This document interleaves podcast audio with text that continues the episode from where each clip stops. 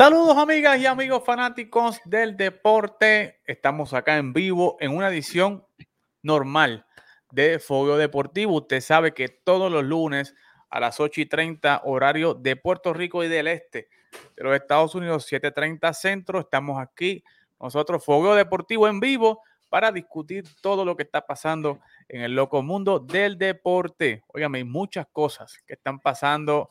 Eh, fuera de lo que es la Serie Mundial. Usted sabe que nosotros estamos haciendo nuestros programas antes del partido, luego del partido, pero tenemos también que analizar muchas otras cosas que están ocurriendo fuera de lo que es la Serie Mundial y para eso es el programa esta noche y como siempre me acompaña Carlito. Dímelo, Carlos, ¿qué está pasando?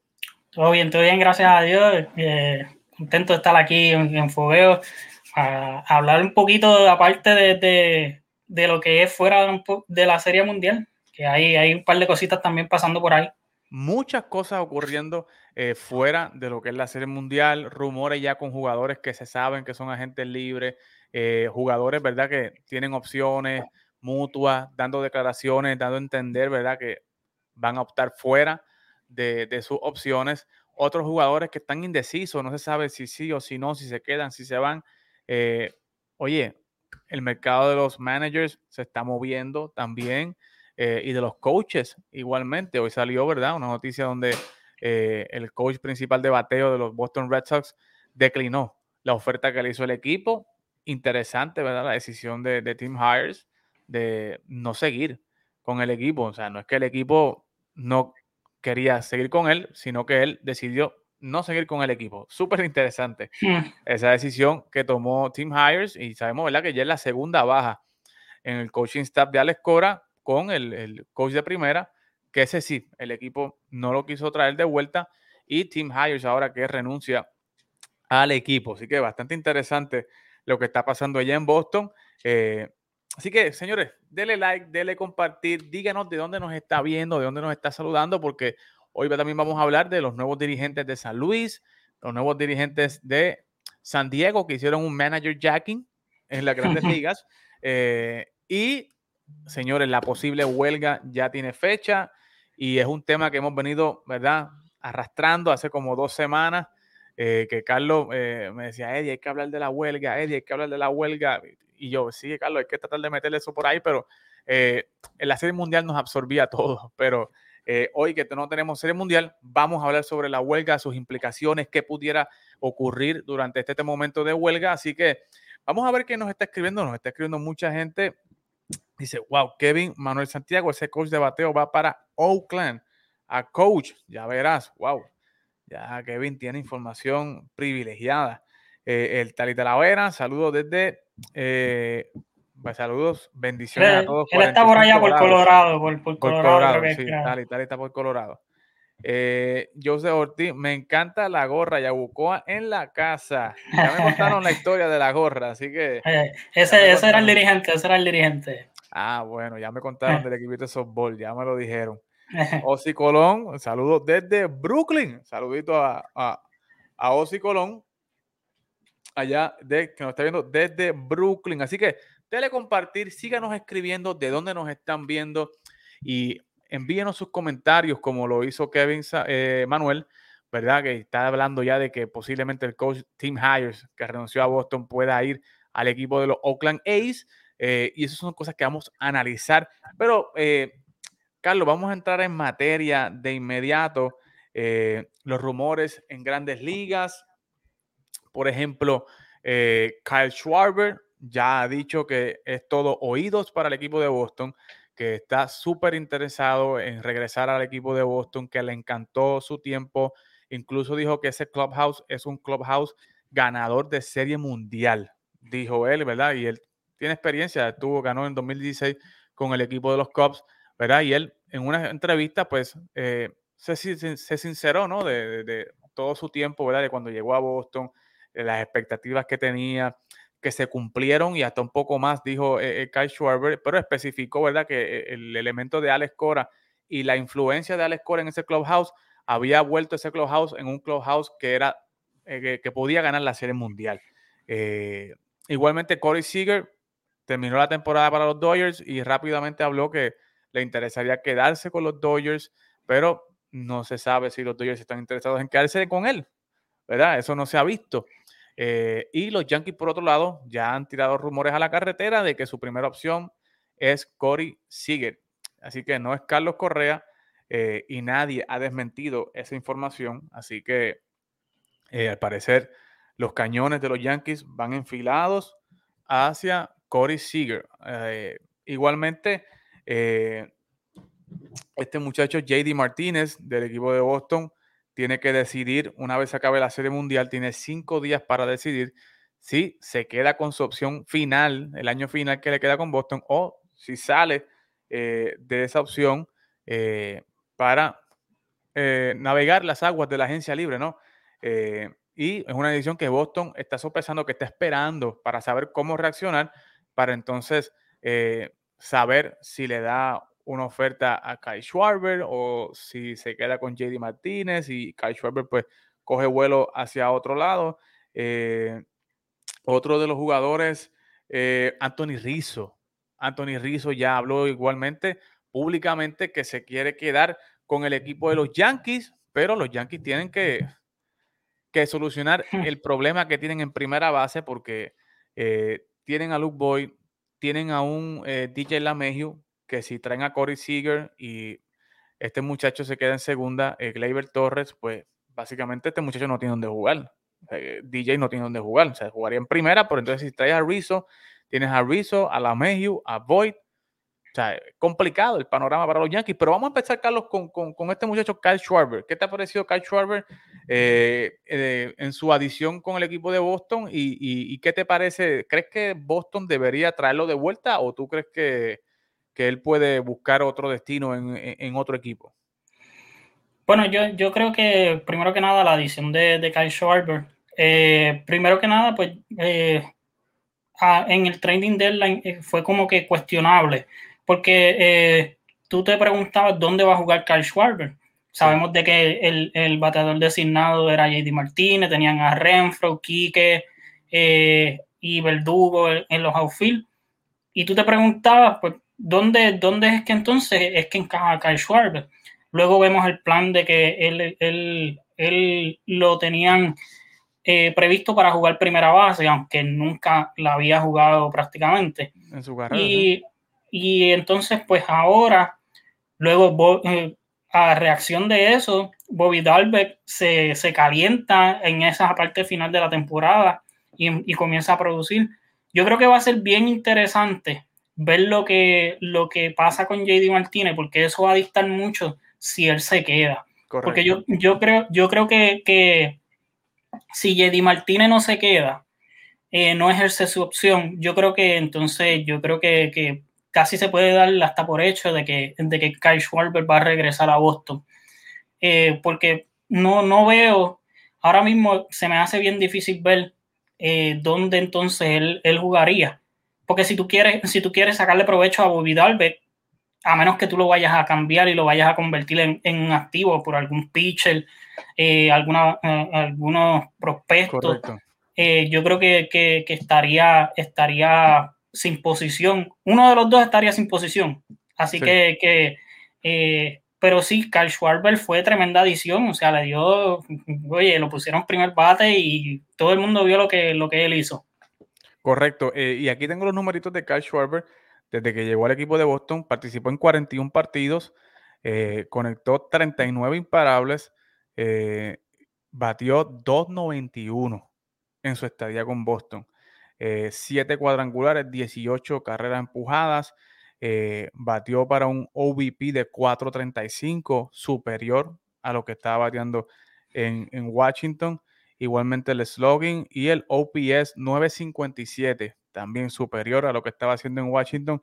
Y eh, me gustó la adición de, de Schwarber porque eh, al principio me, estuvo raro igualmente porque le dijeron, van a ponerlo a jugar primera y, ¿verdad? Schwarber era un catcher natural, luego lo mueven a los jardines y luego pues lo traen acá a la primera base y yo, wow, es un experimento bastante atrevido, bastante loco, bastante desesperado para el equipo de los Red Sox, pero jugó, jugó una primera base decente, pudiéramos decirlo de esa manera.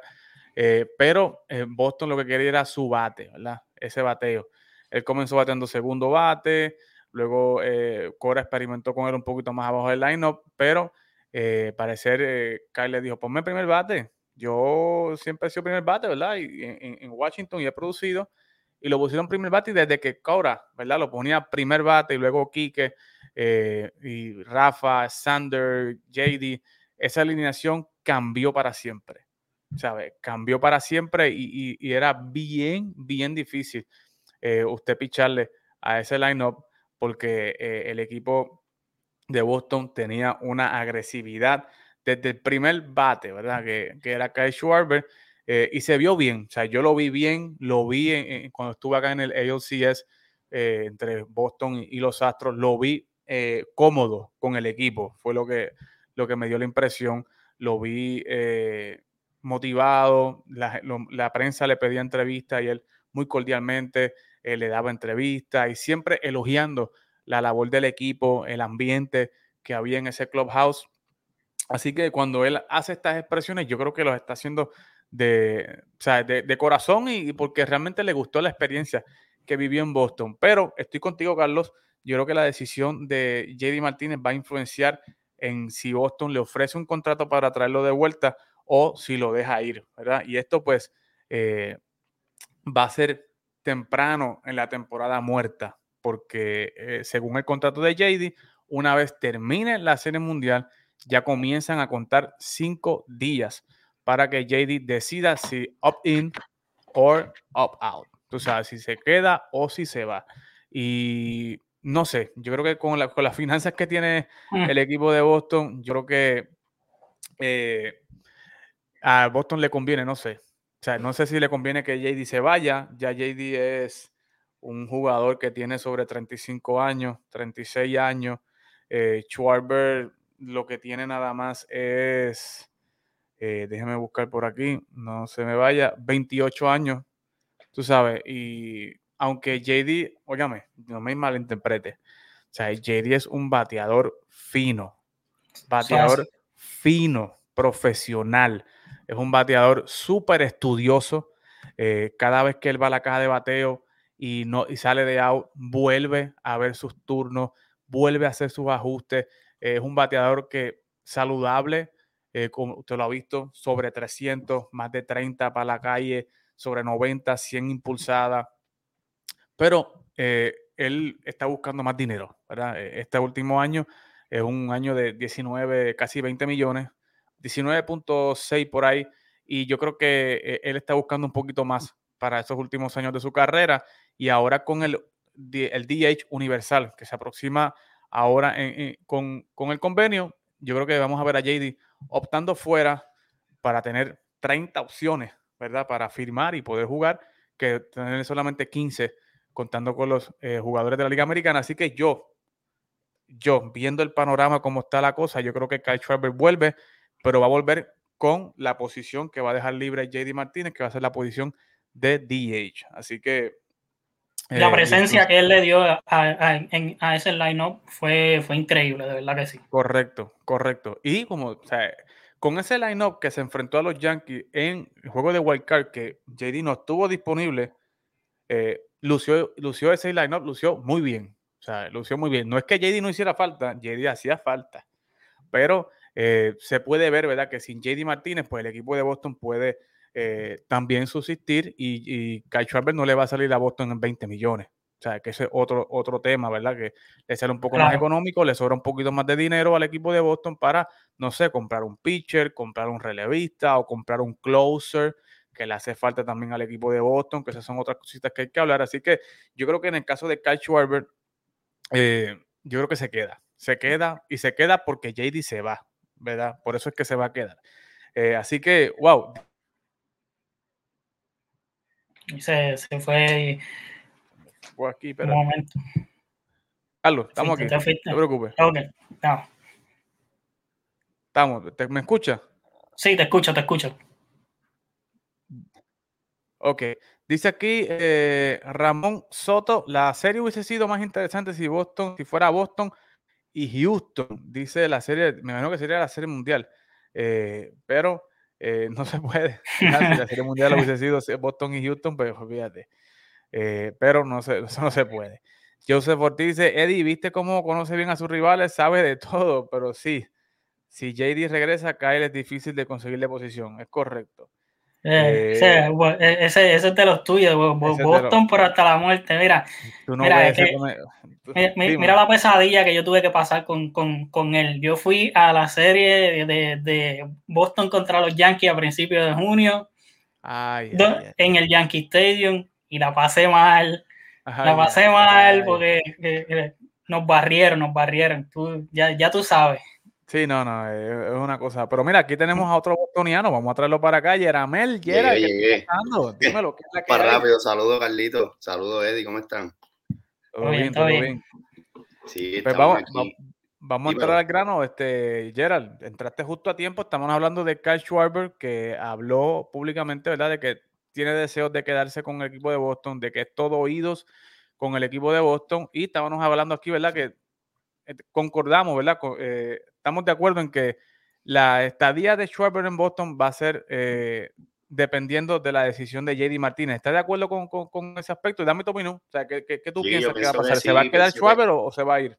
No, yo creo que Boston no debe dejar pasar esa oportunidad. Este, Schwarber es un tipo que en una temporada saludable nos va a producir un montón. Es un slugger por naturaleza es un bateador que trae carreras al plato, se mete en conteos rápidos, inteligente, o sea, yo no, si él está para mí, como dicen, está puesto para nosotros, yo no lo voy a dejar pasar, digo, si fuera mi, mi opinión, ¿verdad?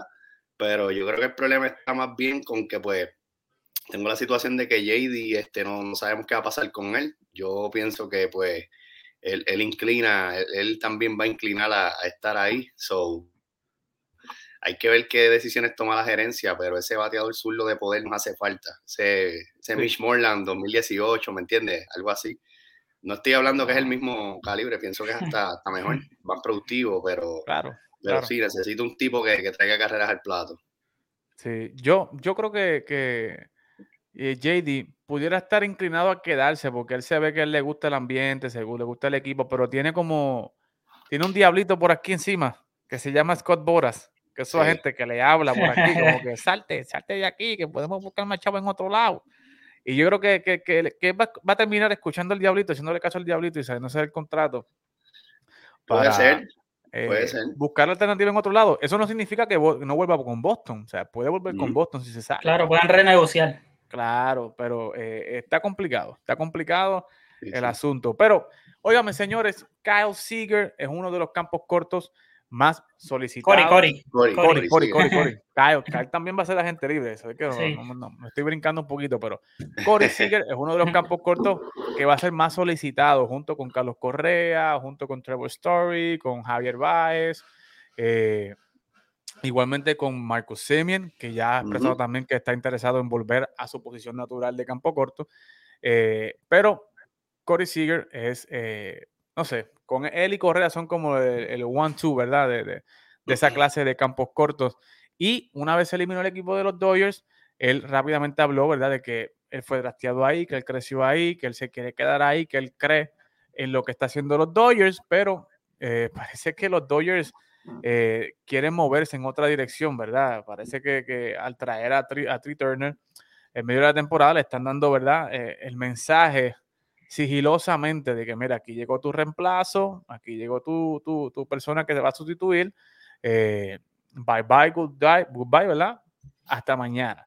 Eh, pero ya Corey Seager está en los nombres de la prensa neoyorquina, eh, especialmente en el equipo de los Yankees de Nueva York, que han dicho, ¿verdad?, que la gerencia ha tirado unos rumores por abajo de la mesa de que esa es su opción A, que es la opción A, Corey Seager, ¿verdad? Y Estamos hablando de un campo corto que va a pedir 300 millones mínimo, ¿verdad? Para un equipo que ya está sobrepasado del impuesto de lujo. Gerard, ¿cómo ves el camino de, de Corey Seager? ¿Lo ves yendo directamente al Bronx o, no sé, puedes ver una reunión con el equipo de los Dodgers o, lo ves en otro lado?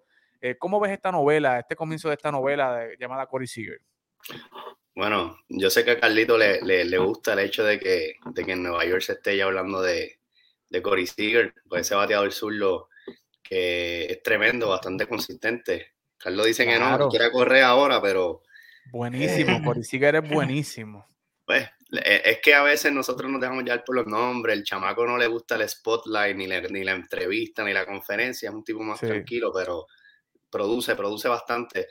Creo que sí, creo que eh, eh, va a ser una, una, pieza clave, pero no antes si los Dodgers, aunque sea haber tenido una conversación con él, dudo mucho que los Dodgers lo dejen pasar así, como, como que, vea, vamos a hablar, tal vez yo, yo no puedo ofrecerte tanto, pero mira, ¿qué tú crees? Porque realmente, ¿cuántos contratos tienen los Dodgers o, el de top. O sea, esa, esa chequera, ¿cuánto más aguanta esa chequera? Mi pregunta. Porque realmente no, no, no, no sé qué van a hacer. Ellos tienen unos cuantos agentes libres eh, este año. Importante. Exacto, tiene, pero todos ellos van a pedir algo, porque la mayoría de ellos son campeones, han sido campeones, sea con, o con Boston como Joe Kelly, o sea con, con los Dodgers. Este, que de hecho Joe Kelly dijeron que ya que, que, que no van a ejercer la opción. Básicamente él va a quedar la gente libre. Pues yo creo, yo creo que, hay, que habría que ver, porque hay bastante, creo que Nueva York es un mercado que es bien, bien complicado tú a veces hasta predecirlo y decir fulano, fulano, pero me parece que, que sí, que, que, ellos están, y cuando Michael Kay dice que, que ellos están go to, tú sabes, e, entregados directamente, es porque realmente ya se ha comentado y pues hay una información por ahí corriendo. Eh, en cuestión de lo que él pueda traerle al equipo, creo que, creo que Corey Siegel es un tipo veterano dentro de lo que es este juego de postseason. Eh, para la posición cae muy bien. Ustedes tienen un hueco en ese Ciore. El Ciore de ustedes tiene las manos duras. No hay, realmente no es un Ciore natural, es una, una segunda base, etcétera. Este, todo eso lo hemos hablado ya aquí. Pero creo que sí, creo que Corey Siegel es un tipo que, que se llevaría muy bien con, con la química de, de Boom. Se ve bastante como que apacible. Y un me gusta me, gusta eso de que, de que Cory se ve de la misma categoría de Boom tú sabes como y, y, yo pienso que Boom pues Boom es de ese, de ese de ese flow como decimos nosotros tú sabes. No es un tipo en cambio Correa es un tipo que tú sabes que, que, que tiene la energía. Ayer yo vi a Correa metido en el desfile hablando con con el otro día con Álvarez cuando tuvo la jugada y tú sabes el tipo está metido en, en todos lados es un tipo que es un líder natural que yo sé que eso es lo que a ustedes les hace falta, pero me conviene que te lleves a Siegel también, so espero que, que sea la, la pieza que, que filmen. Carlos, ¿estás de acuerdo con Jeramel? A mí me gusta lo que Gerard acaba de decir, me gusta, ¿verdad? Porque encaja perfectamente en el flow de Aaron Boone. Me gusta porque Aaron Boone, que es un, Aaron, Aaron Boone, que es un manager bien motivador, que es un manager que es bien pro jugador, eh, yo creo que Corey sí que caería bien en este equipo de los Yankees. ¿Qué te parece, Carlos? ¿Cae perfecto o tú prefieres a otro candidato? Mira, no es que, no es que él, no, él no caiga bien, porque él, él, él, es tremendo, tremendo pelotero. Y un bateador zurdo que, que caería muy bien en el line-up. Lo que pasa es de que yo siempre he dicho de que Corey Siegel no llena todos los, espacios, más, más espacios que Carlos Correa en cuestión de necesidades. Y me explico. Yo, yo tengo más interrogantes con la salud de Cory Siegel. Él tiene una tomillón, él tiene, él tiene una, condición eh, de, que le salió en la rodilla, él estuvo lesionado de la espalda. Y él lo que lo prevé mucho es de que bien, bien pronto a él lo van a mover del Ciore o sea que, entonces yo voy a entonces a firmar un Ciore que de hecho el fuerte de él es, el bate, porque si vamos a ver la defensiva, él no es un defensor elite, él es, él es promedio. Se acabó. Él es, él es un Gleyber Torre un mejor en cuestión de, defensa. Gleyber Torre, él, pues, si tú viajas a Cory Seager, no tiene un brazo, un tremendo brazo. Así que, es, como una versión mejorada defensivamente de, de Gleyber Torres y con mucho más eh, eh, poder ofensivo. En cuestión de liderazgo, yo, yo, yo no lo veo a él que sea un, gran líder y tengo demasiadas interrogantes, como dije, en cuestión a, la salud. Yo creo que va a ser bien importante lo del DH universal. Yo creo que si se da lo del DH universal, los Dodgers tienen unas grandes posibilidades de quedarse con él, porque entonces eh, eh, él, le llenaría ese espacio. Correcto. Quizás lo, lo pueden dejar ahí en el Ciore, pero quizás entonces lo pueden proteger mucho más eh, moviéndolo a, una segunda base luego o poniéndolo en, el DH. Ya, que ellos tienen este, muchos muchos huecos ahora, porque Chris Taylor también es, agente libre. ese, ese, sí, ese, y ese, eh. Ese es tremendo. Y ese es mucho más, yo diría, perdona que te interrumpa, pero son dos tipos que son súper super peloteros dentro de, o sea, están en unos equipos que hay unas estrellas a los lados y esos tipos de alguna manera siempre sobresalen porque son buenos.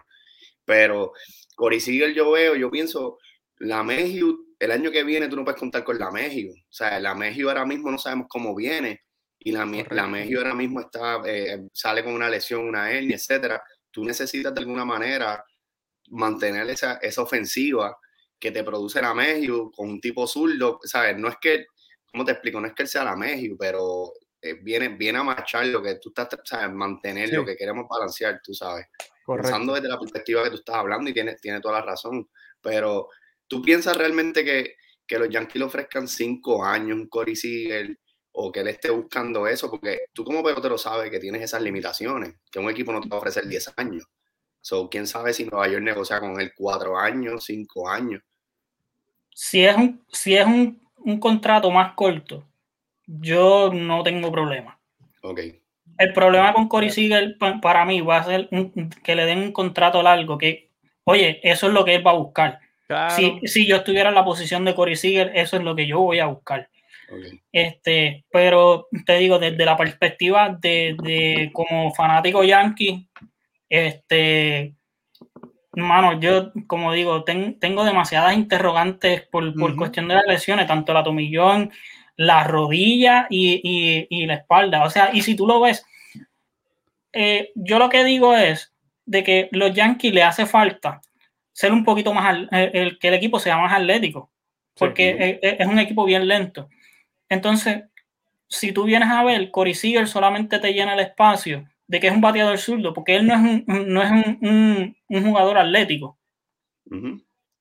No, o sea, tiene las interrogantes de las lesiones y, en, y defensivamente en el Ciore no es, no es la gran cosa. Yo creo a, obviamente Correa y a Trevor Story que sean mejor defensivamente. Y en cuestión de, de, de habilidad atlética, también Trevor Story es mejor es, mucho más rápido, es mucho más atlético. Así que no sé. Bueno, sí, sí, eh, entiendo, entiendo lo que quieres decir. aquí está el, currículum un vita de Corey hmm. Seager, ¿verdad? Que lo pueden conseguir en Baseball Reference. Si usted quiere conseguir toda la información de un jugador, estadísticas, comparaciones, baseballreference.com. es lo oficial.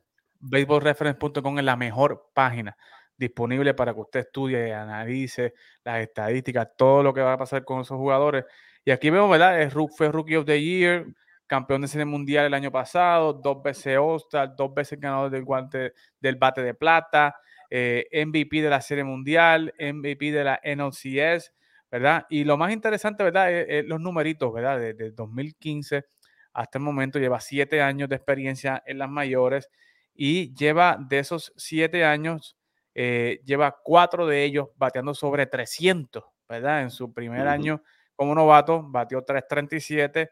Luego el próximo año, 2016, batió 308. El 2017 batió 295, ¿verdad? Eh, igualmente en el 2020, en esa serie, en esa temporada recortada de 60 partidos, jugó 52 de ellos eh, y eh, batió para 307. Igualmente esta temporada, que estuvo un poquito lesionado, pero aún así llegó a batear 300. 6, ¿verdad? Hasta el momento lleva 104 honrones eh, en su carrera, 364 empujadas, 164 eh, dobles, que en 2019 jugó 134 partidos y fue el líder de dobles con 44. Eh, los números ofensivos de, de, de, de Corey Seager están ahí, ¿verdad? Están ahí. Yo creo que la interrogante más grande es su salud, que es lo que trajo Carlos, ¿verdad? Es un jugador que ha tenido lesiones, eh, y no son lesiones, ¿verdad? Que no, que no, que sea bien raro que se repitan, ¿verdad? Son lesiones que se pueden volver a, repetir e inclusive se pueden agravar, ¿verdad? A, tal nivel, como dijo Carlos, ¿verdad? Que hay posibilidades y hay algunos scouts hablando de que le dan máximo 3, 4 años a Corey Seager en, la posición de, campo corto, luego tendrían que moverlo, no sé, a la segunda o a la tercera o inclusive hasta la primera base. He visto reportes. Así que yo creo que... Yo este la pregunta que, digo es, si tú tienes un jugador con los que él ofensivamente tiene tremendos números, ¿por qué, ¿por qué los Dodgers trajeron a Trey Turner teniendo, teniendo un caballo como, como Corey Seager ofensivamente? Eso, Esa también es mi pregunta. Pues, y por eso lo traje, porque al parecer lo trajeron sigilosamente para darle, darle a entender a Corey Seager de que, mira, este es tu reemplazo. O sea, básicamente eso fue. Porque dudo mucho que Corey Seager haya dejado su espacio titular de campo corto en, los nacionales para irse una segunda base en, los Dodgers, sabiendo que él puede hacer el mismo trabajo eh, o hasta mejor que Corey Seager en Los Ángeles, ¿verdad? Lo que significa estar en los Dodgers. Así que eh, yo creo que no va a estar ahí, pero eh, no sé, como que cuando el río suena es porque agua trae y yo creo que, van a haber sus reuniones entre Corey Seager y los Dodgers. así que, wow, vamos a ver, dice Glory Velázquez.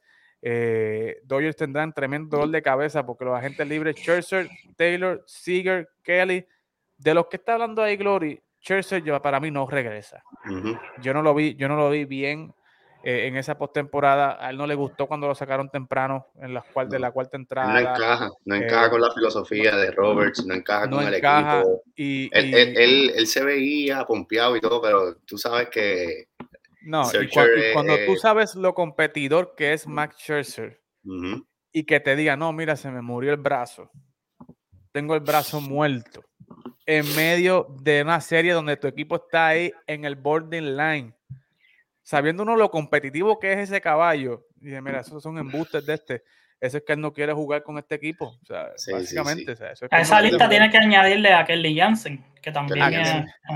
Kelly Jansen el, suegro mío lo, oye, eh, el suegro mío lo vio pichar y cuando lo vio moviendo las caderas así, dijo, espérate, te está pichando, está bailando un merengue ahí a pan bichado. ¿Qué está haciendo este hombre ahí?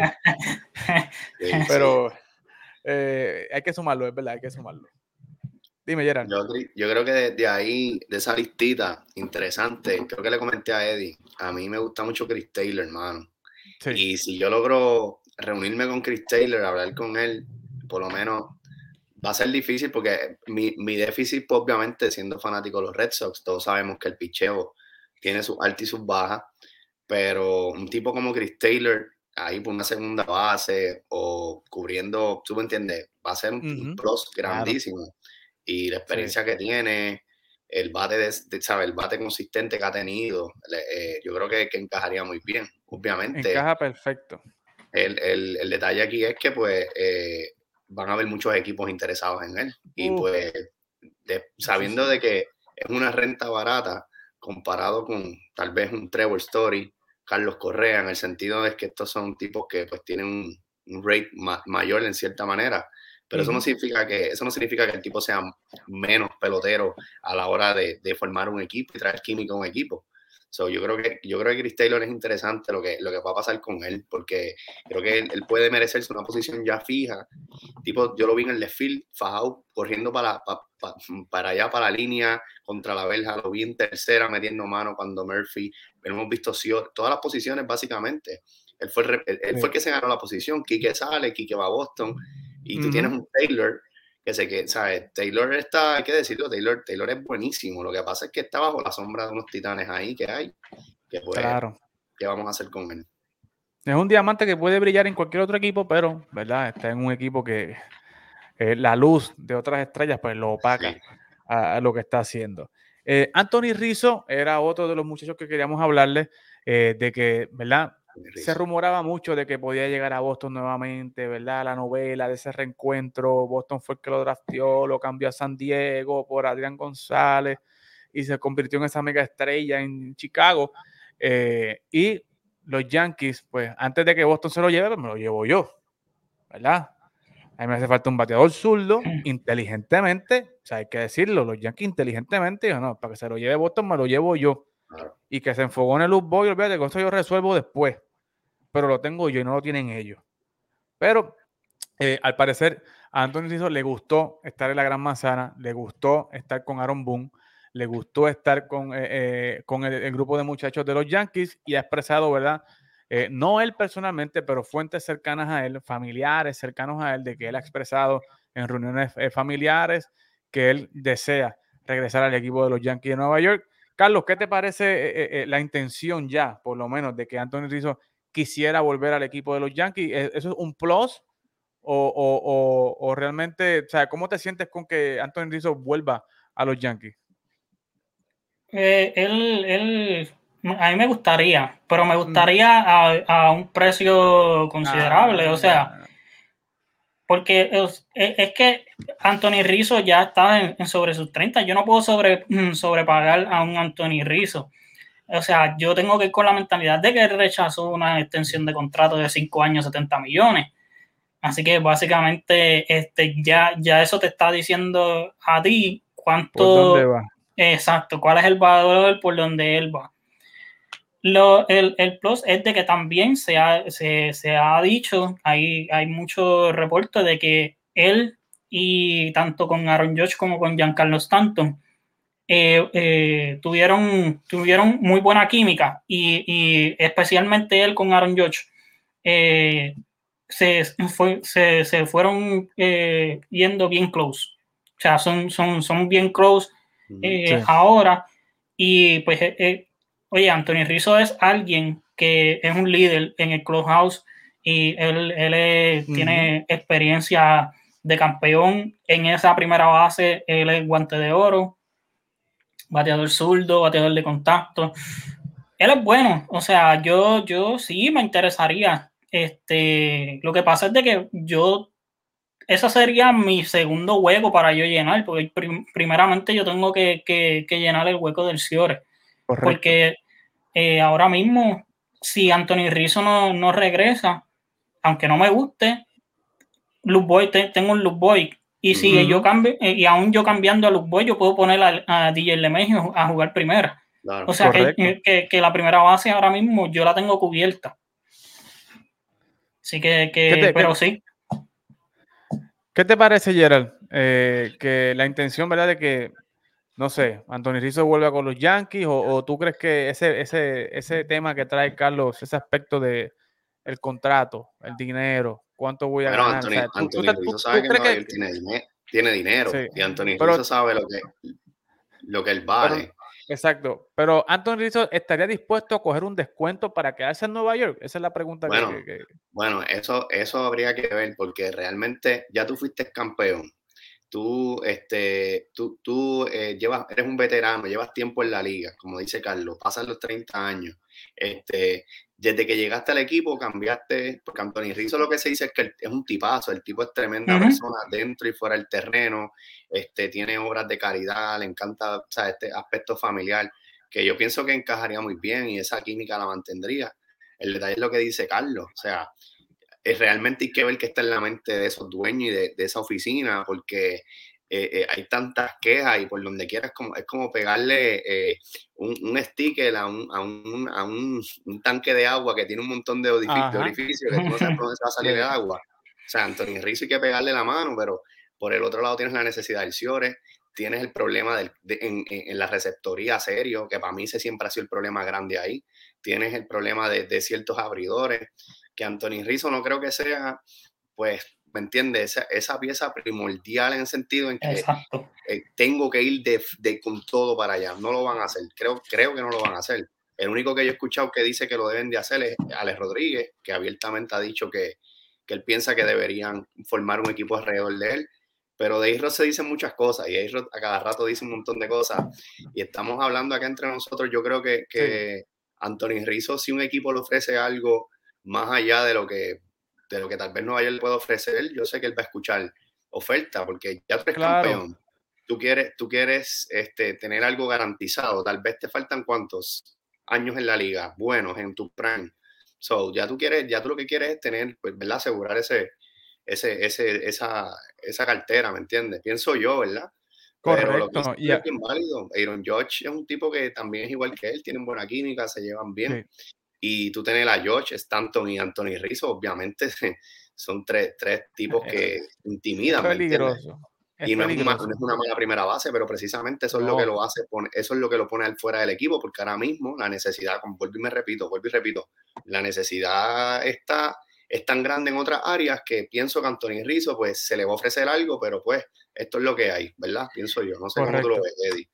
Eh, yo lo veo así de esa manera, o sea, yo creo que Anthony Rizzo le vino bien al equipo de los Yankees porque e, es un jugador súper defensivo, tú sabes, eso tirarle la bola por donde sea y Anthony Rizzo 100% seguro la va a coger. Eh, y le trae un bate zurdo que es más consistente que Joey Galo, que es más consistente que cualquier otra persona que estaba ahí. Eh, pero el asunto es que eh, Anthony Rizzo sabe su valor, tiene 32 años, años. y mira el valor del mercado de Anthony Rizzo. O sea, según la página Spotrack, Anthony Rizzo tiene un valor en el mercado de 21.7 millones de dólares, ¿sabes? Y esto él lo sabe. Y su agente igualmente lo sabe. Y la pregunta que, yo te hacía, eh, eh, Gerald, era, ¿verdad? Si él estaba dispuesto. Y mira las comparaciones, se lo están comparando con Paul Goldschmidt, que cogió 130 millones eh, a los 31 años. O sea, cogió 130 millones a los 31, ¿sabes? y, y, y Rizzo tiene 32. O sea, Donaldson cogió cuatro años, 92 millones a los 34 años. ¿Sabes? Igualmente José Abreu cogió 50 millones a los 32.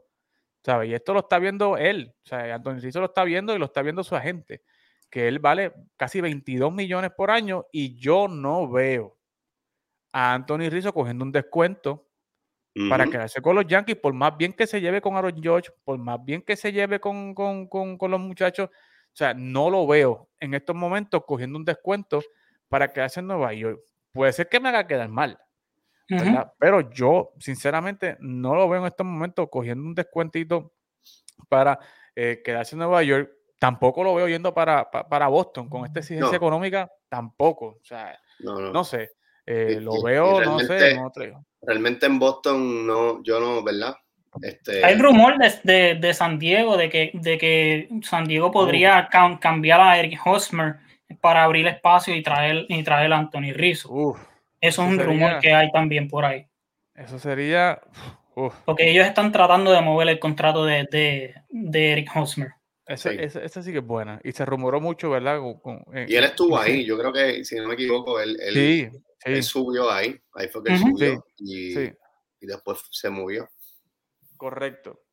Dice, si no cogió descuento, eh, que estando en, Chicago no lo, no, no lo, va a coger con otro equipo, dice Glory. Y es totalmente cierto. Así que, bueno, señores, muchos rumores, pero poco a poco, señores, poco a poco. No podemos gastar todas las balas hoy.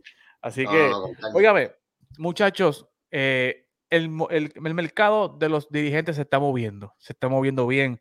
Eh, hemos visto ya eh, ¿verdad? El despido de Tingler, el despido de Luis Orías, el despido sorpresivo de Mike Schmidt, ¿verdad? Y los padres eh, sorprendieron al mundo deportivo.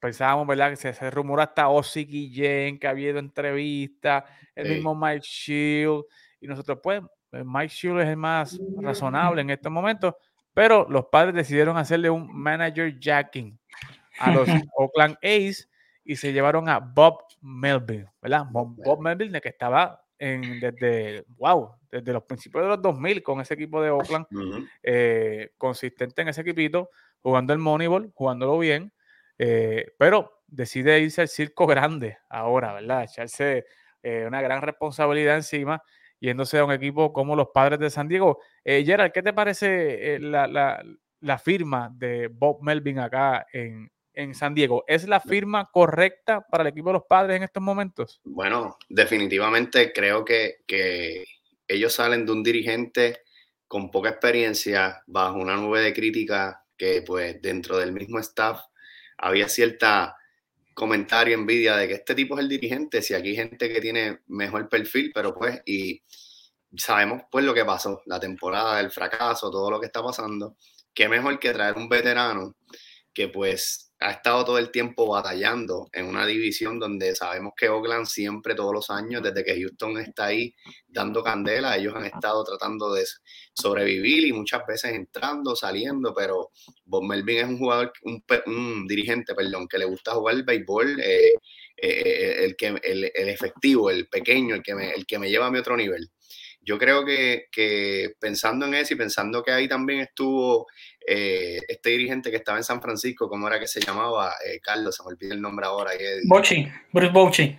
Ese dirigente cuando estuvo en, en, San Diego, creo que, creo que son dirigentes que te traen esta, esta experiencia a, esto, a este grupo de muchachos nuevos que necesita esa formación y obviamente lo firmaron creo que por tres años, ¿verdad? Creo que él va a estar un periodo de tres años si no me equivoco, corrígeme Eddie si tienes la información. Tres, con una opción, tres con una tres con una opción. Eh, eh, lo que están tratando de crear es una cultura, que, que, cambie, que cambie una cultura y se cree una armonía en ese equipo. Ese equipo no tiene armonía, ese equipo estaba pasando por, por muchos cambios.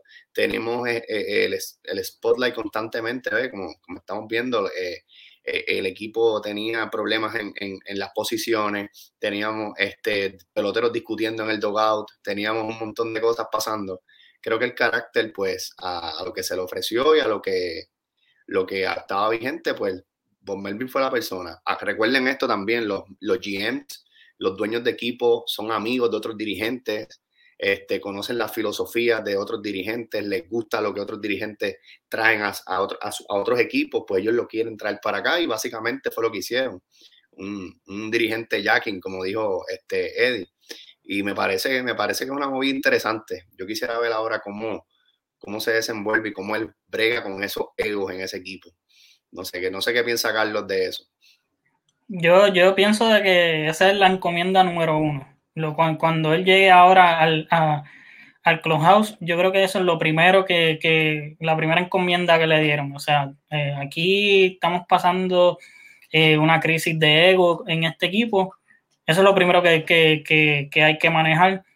Talento tienen, porque ese, ese equipo tiene, tiene mucho talento. Eh, pero, o sea, con talento solamente tú no, tú no ganas. O sea, tiene que, tiene, tiene, que haber, tiene que haber una buena química, tiene que todo el mundo estar en, la misma página, todo el mundo tiene que comprar la filosofía. Eh, y yo creo que, que Von Melvin cae, oye, cae perfectamente en, en ese equipo y número dos, o sea, indirectamente te, da a saber en qué dirección se puede estar moviendo también el equipo de los Atléticos de Oakland. Hmm. Porque eh, eh, él, lleva, todos estos años compitiendo en esa división. ¿Por qué, ahora él se va a ir? Eh, eso, eso es una buena pregunta. Es una buena pregunta. Así que, este, pero a, los padres de San Diego, oye, yo creo que no pudieron eh, eh, traer un mejor candidato de los que habían disponibles. Claro que sí. No te oye, Eddie, no te oye.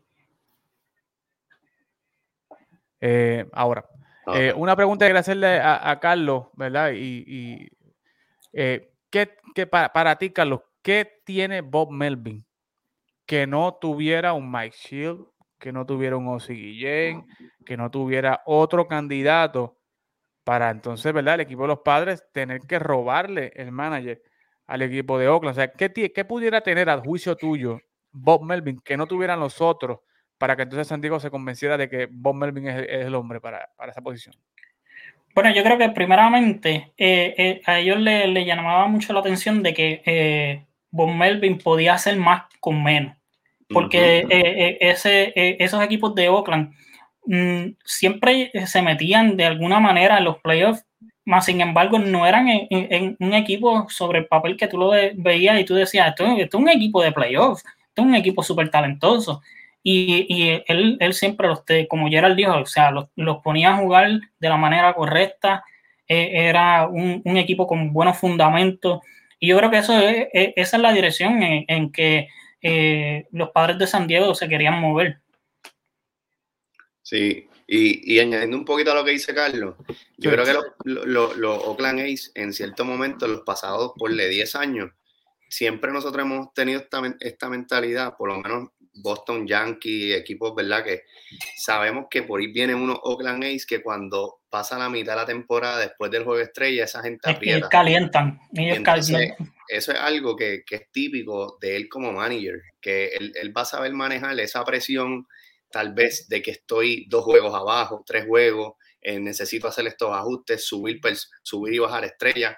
Oye, Oakland tuvo a Donaldson MVP, este, ha tenido gran, bajo su mando estuvieron tremendos lanzadores, estuvieron tremendos relevistas, o sea, eh, eh, eh, Oakland ha sido una base de muchos peloteros, lo, después se han ido moviendo. El relevista, el closer training, el de, el de los Dodgers, estuvo en Oakland bajo, bajo la encomienda de él. Creo que Hendrix. Hendrix. Creo que el tipo es un tipo que te puede traer esa, esa veteranía cuando hace falta, porque una cosa es tú saber, pero cuando las millas cuentan, ahí es que yo pienso que Bob Melvin es el hombre indicado. Y ahí yo pienso que fue donde los padres se cayeron, que ellos no pudieron eh, hacer ese close-up al final y se cayeron. Pero obviamente la división está, está esa división está, está durísima, o sea, esa división, eh, todos sabemos que ahí se juega un béisbol Colorado le gana a los Dodgers, pero Arizona viene y los barre. Entonces, San Francisco pierde con los. ¿sabes? Ahí todo el mundo se gana entre ellos. E, ellos se faltan el respeto entre ellos, ¿me entiendes? Que cuando tú vienes a ver, eh, no es fácil la encomienda que él va a tener tampoco. Correcto. Pero yo creo que los tres estamos de acuerdo en que eh, Bob Melvin eh, fue una firma acertada para este equipo. Habíamos dicho, ¿verdad?, que este equipo necesitaba una presencia veterana, un dirigente veterano, y así mismo lo trajeron y sabemos que Bob Belvin es una voz fuerte dentro del camerino, se ve que, su equipo le responde, ¿verdad? Y que él tiene control del equipo y yo creo que eso es lo más que estaba buscando el equipo de los padres, un, dirigente que tomara control del camerino y, pudiera controlar los egos. Pero, óigame, otro equipo que respondió de inmediato fueron los Cardenales de San Luis con un muchacho joven, 35 años, Oliver Marmol, ¿verdad? No se conoce mucho de él, eh, sino que era asistente, bench coach de Mike eh, Shield. Eh, Carlos, ¿qué te parece la firma de Oliver Marmol? Eh, ya Yadi le dio el espaldarazo, dijo que estaba, que le gustaba la firma.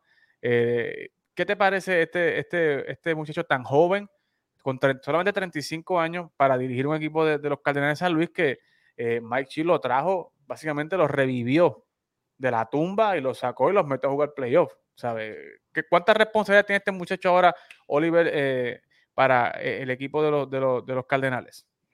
Bueno, primero es, un movimiento sorpresivo, o sea, eh, con, los candidatos que quizás hay afuera. Pero eso también te deja saber, tú tienes un Mike Shield que, entonces abandona el equipo. y, oye, estamos en esta era de, la analítica. por, ahí, por, ahí se va todo, por ahí se va todo. O sea, Tú tienes un Kevin Cash que todo, todo, todo se basa en analítica. Tú tienes este, un, el, dirigente favorito de, de Gerald en, los Dodgers. Eh, es todo, todo analítica. Eh, eh, tremendo, tremendo. Ese es la mejor. es el mejor. Tú tienes el, el, el, otro dirigente en el Bronx, no quiero decir el nombre, Tu dirigente. Tú, dirigente, exacto. Eh, eh, que me, me, duele decirlo. Orgulloso, caballo. Pero, pero básicamente todo va encaminado a eso. Todo es pura analítica y ellos están buscando a alguien que ellos puedan controlar. Gerald, ¿qué te parece la, eh, el traer a Oliver Marmol? pues mira, ¿qué te parece? Oliver Marmol yo creo que hace cinco años era pelotero de AAA, algo así, seis años. Y se retiró y rápido empezó a escalar en, la organización y cinco o seis años después ya lo tenemos de dirigente de un equipo. El hombre tiene que tener algo, o sea, tiene que haber un baseball sense en él. Y pues el equipo lo identificado porque para tú ser, oye, San Luis es un equipo de tradición. San Luis, estamos hablando del viejo circuito de la división central, o sea, los Cardenales son tipo, esa gente han tenido campeonatos, esto no es cualquier organización. Y yo creo que ellos todavía no han aceptado la realidad de que perdimos un juego wild card por no tomar decisiones, sea, Se les abrieron los ojos como tal, tal vez, y decir, ya es momento de ir entrando a esta nueva era de lo que tú estás diciendo, Carlos, la analítica.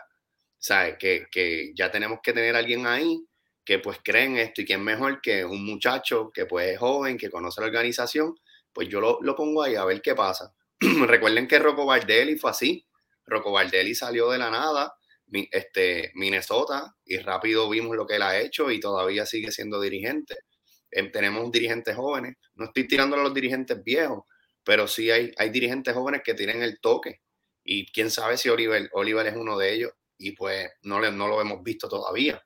Correcto. Eso puede ser una opción. La otra opción es que sencillamente ellos están, eh, mientras tanto, mientras tanto, en lo que eh, se retira un Yadiel, eh, pasan otros movimientos, pongo a este muchacho ahí, ¿me entiendes? Y voy trabajando con ciertos peloteros, ciertas maneras de pensar, y pues puede ser otra opción, porque yo escuché, y creo que Eddie lo sabe, que hasta Carlos Beltrán en un momento dado sonó para dirigente o, lo, o estaban comentando de que Carlos Beltrán jugó en San Luis un, tiempo y le gusta como él piensa, pero no sé cuán realmente San Luis como organización está abierta a ese nuevo béisbol de la, analítica.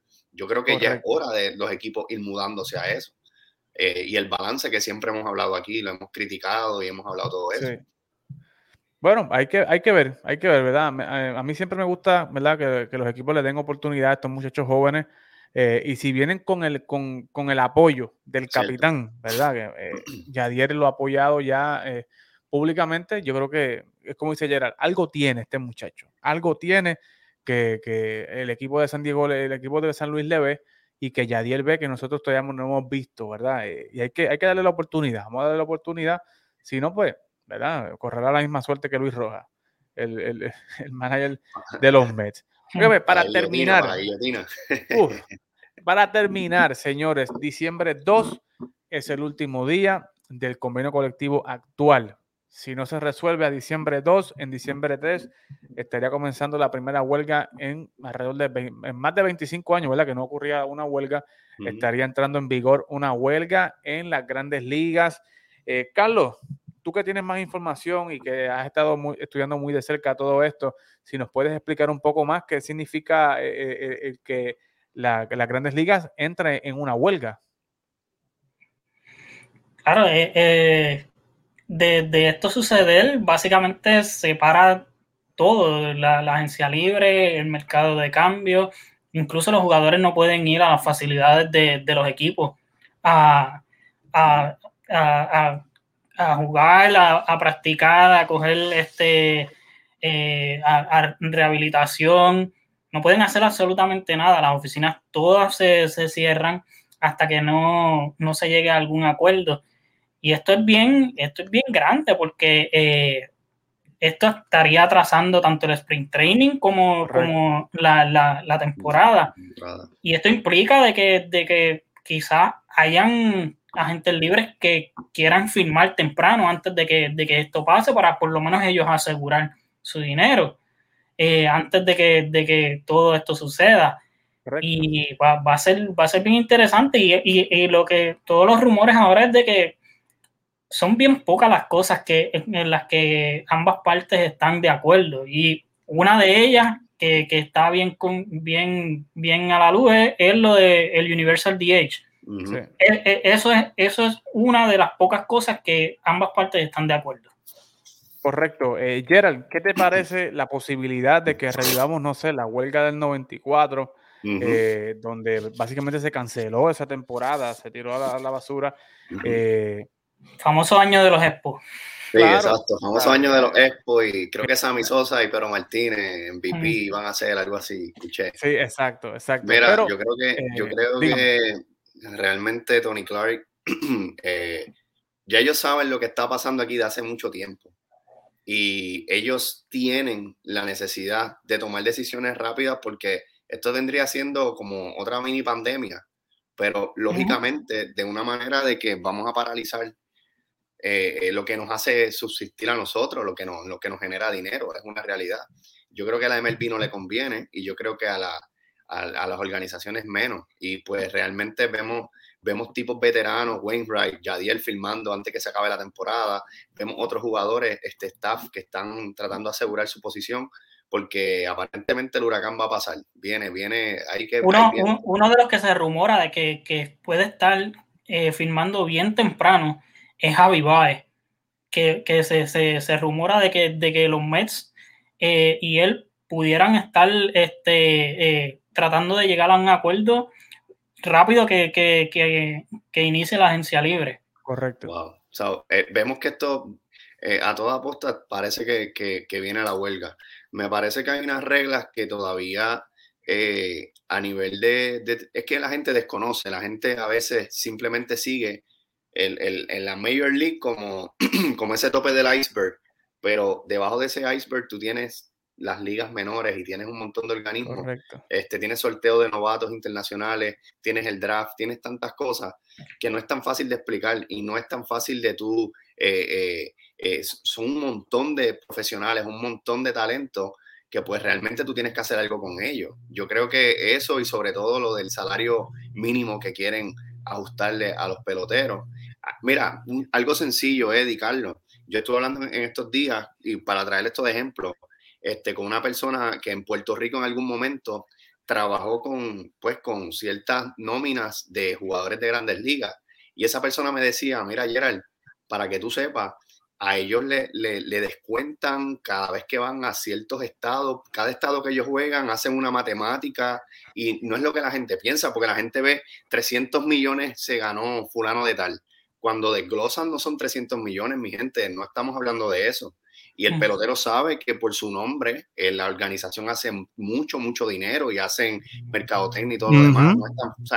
Todo eso también está en juego, Carlos. No es solamente las reglas ni, ni, ni, las nuevas este, implementaciones, nuevos cambios que quieran hacer para hacer el juego más rápido, hacer el juego que sea más entretenido que creo que pudiéramos hablar de eso también. Hay una necesidad de que el juego tiene que ser eh, un poco más dinámico. El juego ahora, eh, el fanático de ahora espera un juego más eh, es rápido, más acción. Más rápido, más vivo. Exacto, y yo creo que la, la Major League está comprometida con, con suplir las necesidades al, al, al, que ve el juego, más allá a veces de lo que es suplir las necesidades del mismo pelotero. Y eso es lo que está alegando la Unión aquí, eso es lo que está en juego.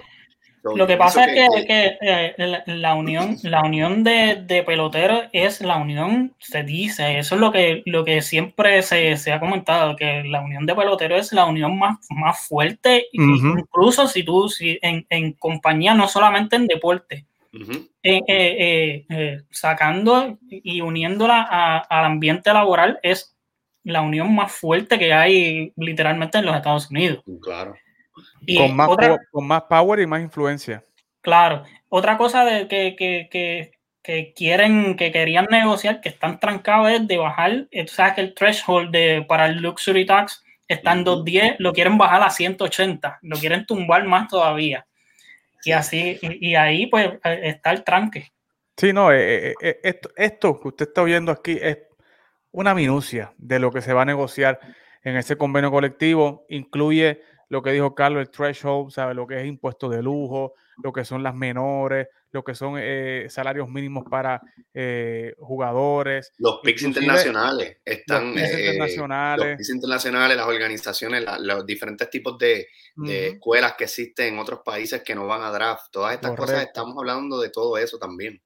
¿Sabes? De, de, pudiera cambiarse, yo he escuchado también en eh, podcast de que se puede estar hablando de, bajar los años de, control sobre los equipos, sobre los jugadores, en vez de seis años, que sea tres o a cuatro años, para que no tengan esos jugadores que están eh, seis años para eso en una organización. Eh, todos esos detalles, inclusive hasta el World Baseball Classic está metido en, esta, en, este convenio colectivo también.